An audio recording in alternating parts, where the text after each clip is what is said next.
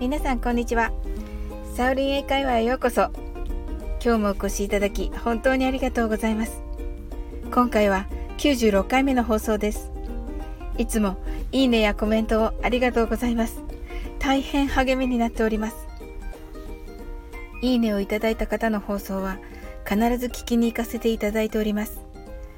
本当に楽しく時間を共有させていただきありがとうございます。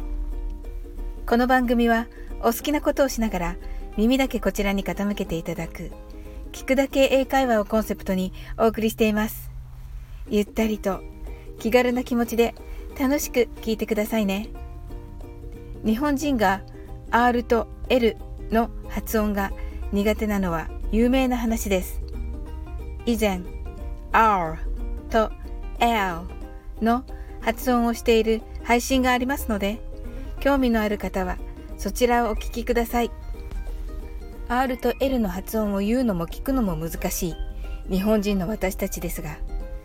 それでは逆の立場となったらどうでしょう？日本語は母音があいうえおの5つで赤さたなと50音でたくさんに感じますが実はすべての音をそのあいうえお5音に集約します。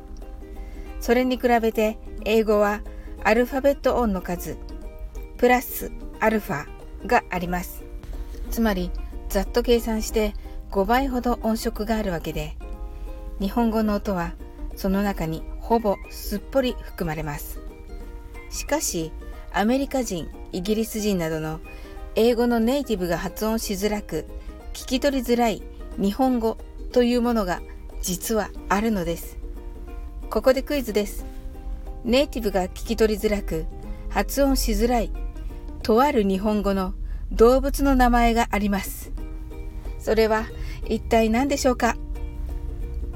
ヒントは群れているです。英語を話す人々の祖先は狩猟民族です。ですので群れという意味が動物によってそれぞれ違います。ですので、英語でのヒントは控えさせていただきます。逆に、農耕民族を祖先に持つ私たち日本人は、雨に関する表現がたくさんありますね。それでは、ネイティブには発音しづらい日本語の動物の名前への楽しい回答をお待ちしております。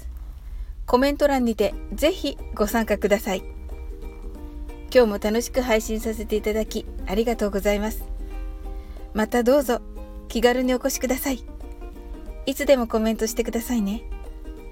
最後までお付き合いいただきありがとうございました。それではまた次回の放送でお会いしましょう。See you!